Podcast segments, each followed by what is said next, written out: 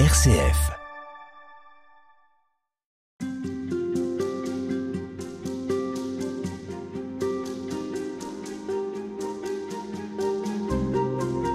Claude Domissy, bonjour. Bonjour. On cherche euh, avec vous à mieux connaître Marie-Madeleine. Vous êtes docteur en théologie, pasteur de l'Église réformée en Suisse. Le Moyen Âge, c'est une période importante dans la construction du personnage de Marie-Madeleine. Quelle image va se cristalliser autour de cette sainte? Alors bon, le Moyen Âge est important évidemment. Bon, ça a duré mille ans, le Moyen Âge. Hein, donc c'est vivre beaucoup de choses. Donc quelles images plurielles? Parce que on verra qu'il y a plusieurs maris sans parler de la mère de Jésus. Bon, dans la mère il y a déjà plusieurs maris, ce qui est normal, c'est un nom, un nom très courant, Marie. Euh, et puis il y a aussi un certain nombre de femmes qui sont anonymes, qui sont anonymes. Euh, et donc, euh, au Moyen Âge, on a eu tendance, on a eu tendance à finalement, je dirais un peu simplifier le récit, si vous me permettez cette expression, et presque toutes les femmes que Jésus euh, a rencontrées dans la Bible, ben, elles sont devenues Marie-Madeleine. C'est devenu des épisodes de la vie de Marie-Madeleine. C'est-à-dire qu'on a fusionné plusieurs a fusionné, récits. Voilà, euh, pour, pour, des tas de raisons. Euh, bon, une des raisons, c'est quand même la simplification. Faut quand même pas oublier qu'au Moyen Âge, les gens euh, sont, sont illettrés. La plupart des gens sont illettrés. Et donc, il faut quand même rendre l'évangile à la portée de tous.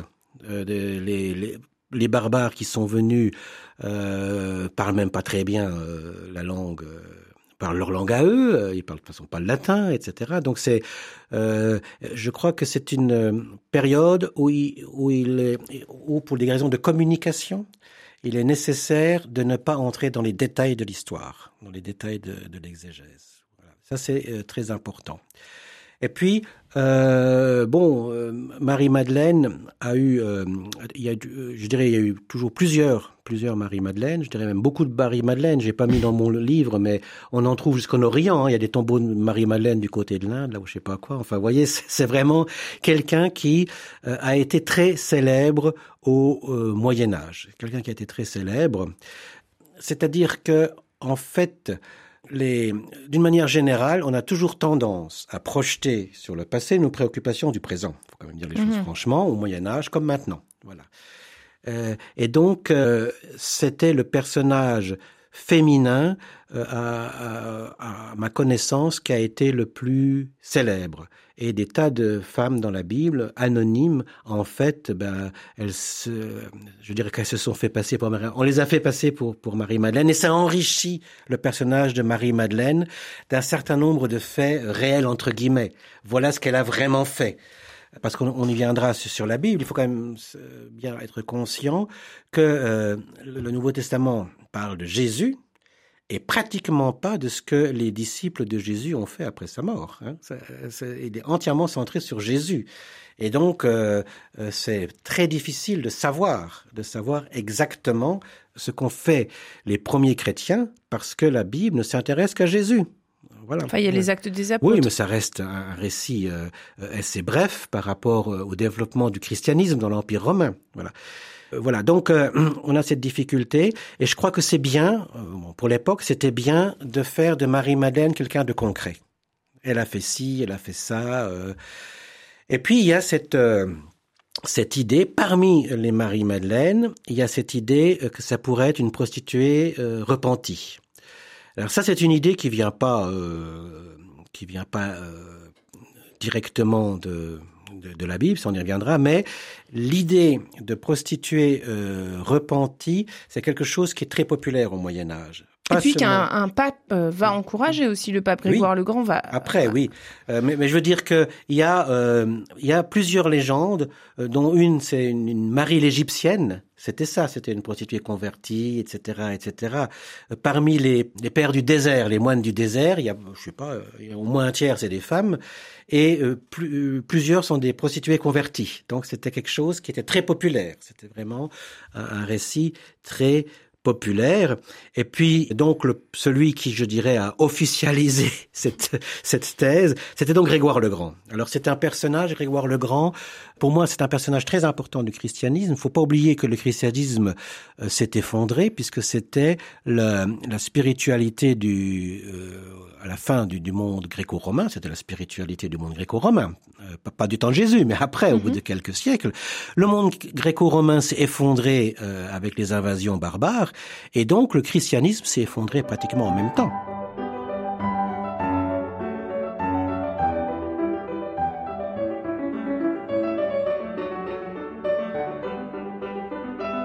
Le fait que le christianisme décline, Ouais. est-ce que ça a pu jouer sur la représentation qu'on avait de Marie-Madeleine, justement?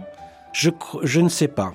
Ça, je ne sais pas, parce que c'est vrai que il y, y a tellement, tellement de légendes autour de Marie-Madeleine que c'est peut-être une personne qui a, je dirais, survécu à, l'effondrement du christianisme. Peut-être qu'on continuait à raconter des choses sur Marie-Madeleine. Ça, c'est tout à fait possible. Mhm. Alors pourquoi le pape Grégoire le Grand a un intérêt, ou en tout cas euh, imagine que ça peut servir la spiritualité de son peuple, que Marie-Madeleine soit davantage euh, exprimée comme étant une femme de la repentance, comme étant euh, la, la- la prostituée qui va recevoir le pardon? Alors Grégoire le Grand a quand même une tâche importante. Il doit reconstruire le christianisme. Il doit reconstruire le christianisme. On Là est au sixième siècle après oui, oui, Jésus-Christ. voilà, on est au sixième siècle, donc euh, je, je dirais c'est presque l'anti-Saint Augustin. Saint Augustin a vécu l'effondrement du christianisme. Euh, il était avec d'Hippone qui a été à sa mort, euh, qui a été après envahi par les Vandales. Lui, il voyait ça, il voyait donc l'effondrement du christianisme. On est cent ans après. Grégoire le Grand, il dit il faut reconstruire maintenant. Il faut se réconcilier. Et qu'est-ce que ça veut dire reconstruire? Il faut se réconcilier avec les gens qui maintenant habitent en Europe. Et ceux qui maintenant habitent en Europe, enfin c'est les barbares. Et pour Grégoire le Grand, c'est les Lombards. Et donc, parce qu'en Italie, il y a les Lombards. Et donc Grégoire le Grand, lui, ce qui l'intéressait, c'est de faire la paix avec les Lombards. Ça, c'était très important pour lui, faire la paix avec les Lombards.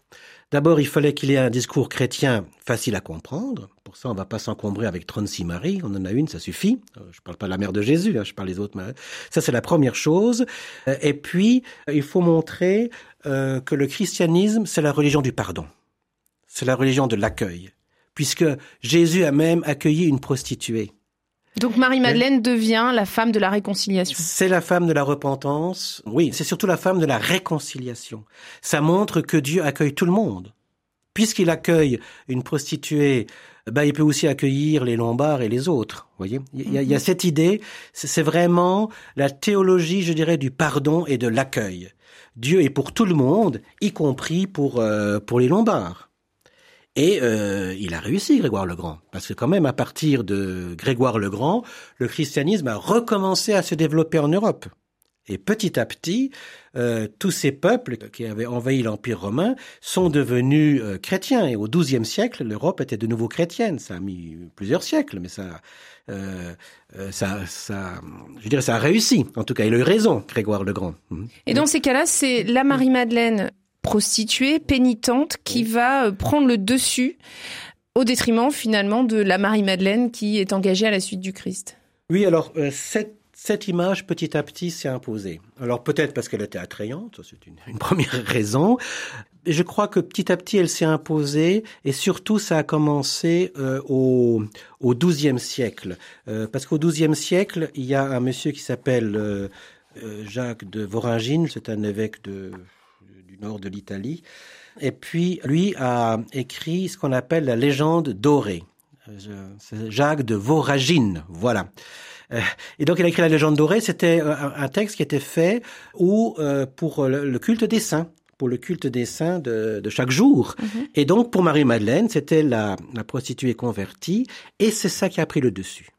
C'est ce récit-là qui a vraiment pris le dessus à la fin du Moyen Âge sur toutes les autres représentations de Marie Madeleine. Et c'est aussi celle-là qu'on va beaucoup retrouver dans les œuvres des artistes. Oui, à partir du, à partir de là, à partir du 12e, 13e siècle, c'est vraiment devenu, euh, y compris donc, jusqu'à passer dans le profane, puisque comme je l'ai dit, les peintres euh, contemporains profanes ont encore cette idée en tête.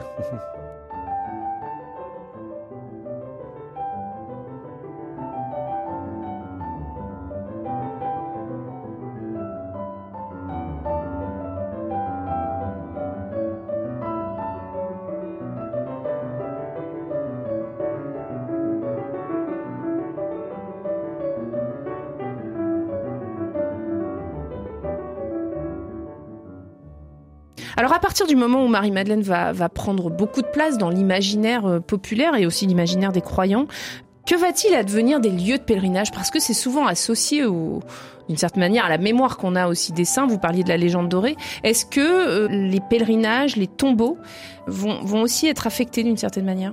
Oui, c'est très important au Moyen Âge. C'est vraiment très très important. Euh, chaque, euh, enfin pas chacun, mais un certain nombre d'abbayes revendiquent le tombeau de Marie-Madeleine. J'ai dit, j'en ai même vu, il y en a même jusque presque en Inde. Euh, il y en a à Éphèse, et puis en France, il y en a deux. Il y en a une dans le sud, et puis Sainte-Baume. Sainte-Baume dans le sud. Et Vézelay. Et Vézelay, voilà. Et donc, euh, il y a même une, une, une histoire, c'est que le, à l'époque, le supérieur de Vézelay aurait envoyé un moine récupérer Marie-Madeleine parce que les Sarrasins arrivaient dans le sud. Et c'était pour sauver Marie-Madeleine des Sarrasins. Il fallait donc qu'il ramène le tombeau de Marie, enfin, les restes de Marie-Madeleine. Et la sainte, même par miracle, l'aurait aidé. Alors, euh, la fortune de Vézelay était faite pour l'époque. et puis, beaucoup de miracles et des reliques. Oui, oui. alors euh, il y a des miracles, beaucoup de miracles évidemment. Euh, au, au, Moyen Âge, euh, on, on n'est pas dans, le, dans, dans, dans, des siècles scientifiques au sens où nous on l'entend. Le miracle, c'est normal. Et c'est donc normal que, à partir du moment où Marie-Madeleine était un personnage aussi important, c'est tout à fait normal qu'elle fasse des miracles. Il y a, pour le Moyen Âge, il n'y a rien d'extraordinaire. Merci Claude Demissy. On cherche avec vous à mieux connaître Marie-Madeleine. Je rappelle que vous êtes docteur en théologie, pasteur de l'Église réformée en Suisse. Vous êtes l'auteur du livre Marie-Madeleine au-delà des légendes, la première chrétienne. À demain.